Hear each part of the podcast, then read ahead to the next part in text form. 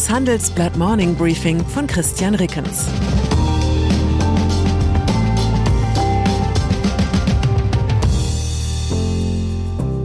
Guten Morgen allerseits. Heute ist Montag, der 14. November 2022.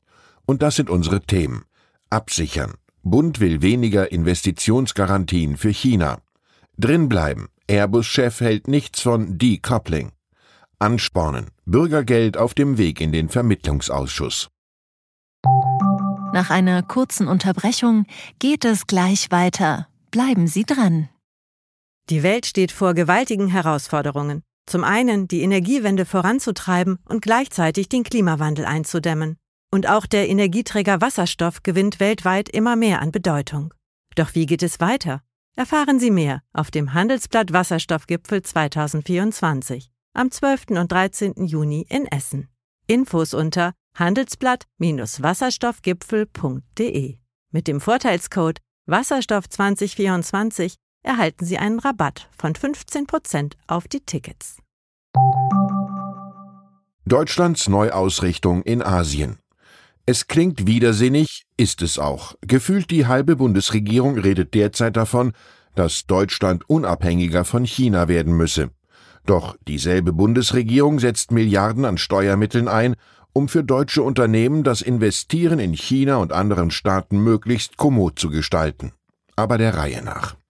Bundeskanzler Olaf Scholz sagte zu Beginn seiner Asienreise in Vietnam, als Konsequenz aus den jüngsten Erfahrungen müsse man Absatzmärkte, Lieferketten, Rohstoffquellen und Produktionsstandorte erweitern, damit man nicht von einzelnen Staaten abhängig sei. Wirtschaftsminister Robert Habeck erklärte fast zeitgleich auf der Asien-Pazifik-Konferenz in Singapur, man müsse die Handelspolitik neu aufstellen, man brauche andere Länder, andere Partner. Das Wort China fällt nicht, aber es ist klar, wer gemeint ist. Berlin fürchtet vor allem die wirtschaftlichen Folgen, sollte das Regime in Peking beschließen, Taiwan anzugreifen.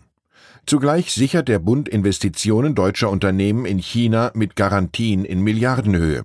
Dank dieser Garantien können Firmen Verluste vom Staat erstattet bekommen, wenn sie Investitionen wegen eines militärischen Konflikts oder einer Enteignung abschreiben müssen. Rund 29 Milliarden Euro hat sich die deutsche Wirtschaft aktuell so über den Staat absichern lassen.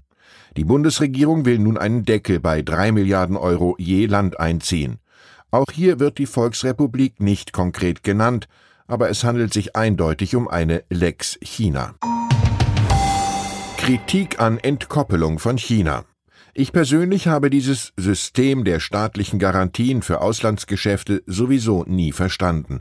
Warum müssen die Steuerzahler dafür aufkommen, wenn sich deutsche Konzerne in China oder sonst wo verzocken? Nur wenn Unternehmen die Kosten einer fehlgeschlagenen Auslandsinvestition selbst tragen, werden sie die damit verbundenen Risiken adäquat einschätzen. Das sogenannte China-Decoupling ist dabei bislang vor allem ein Ziel der Politik. Unter europäischen Managern ist der Enthusiasmus in dieser Frage etwa so groß wie bei einer Horde Neunjähriger, die nach einem Kindergeburtstag den Heimweg antreten soll.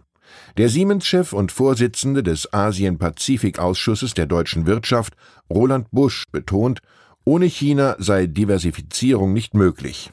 Noch deutlicher wird im Handelsblatt-Interview Airbus-Chef Guillaume Faury. Er halte ein Auseinanderbrechen der Wirtschaftsräume für undenkbar. China werde sich vom Westen nicht entkoppeln, da man sehr miteinander verwoben sei. Dementsprechend umfasst Foris China-Strategie für Airbus drei Punkte. Wachsen, wachsen, wachsen. Das Dilemma ist offensichtlich. Politisch wäre es angesichts der jüngsten Erfahrungen mit Russland dringend geboten, die wirtschaftliche Abhängigkeit von China zu reduzieren. Zugleich ist China Deutschlands größter Handelspartner und für viele Konzerne der letzte Markt, der noch profitables Wachstum in relevanter Größenordnung verspricht. Zu viel gutes Geschäft, um es einfach liegen zu lassen. Und mit jedem Jahr, in dem dieser Trend anhält, wächst die Abhängigkeit von China. Der beste Anlass für Optimismus, auch China ist abhängig von Importen und Investitionen aus Europa und agiert gegenüber Taiwan deshalb hoffentlich rationaler als Wladimir Putin in Sachen Ukraine. Bürgergeld im Bundesrat.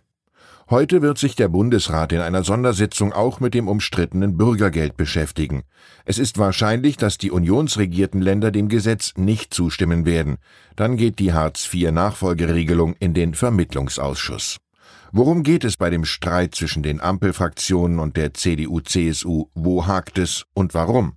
Die Ultrakurzfassung aus Sicht der Union wird in dem neuen Gesetz zu viel gefördert, zu wenig gefordert. Aber bei aller Empörungspyro, die diverse Unionsgranden am Wochenende abbrannten, die Konfliktpunkte umfassen nichts, was sich nicht mit etwas Kompromissbereitschaft lösen ließe.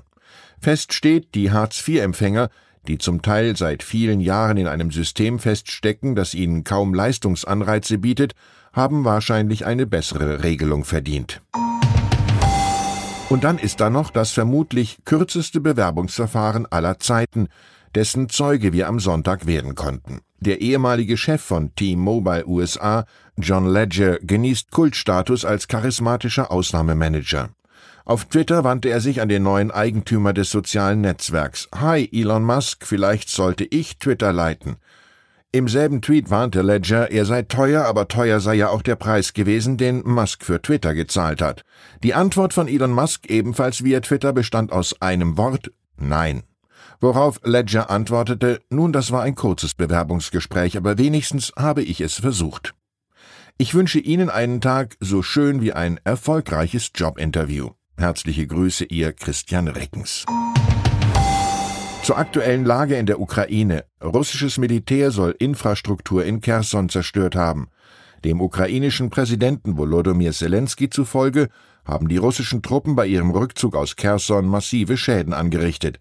In der Großstadt seien weite Teile der Infrastruktur zerstört und tausende Sprengsätze gelegt worden. Zweideutiges Banksy-Gemälde nahe Kiew entdeckt.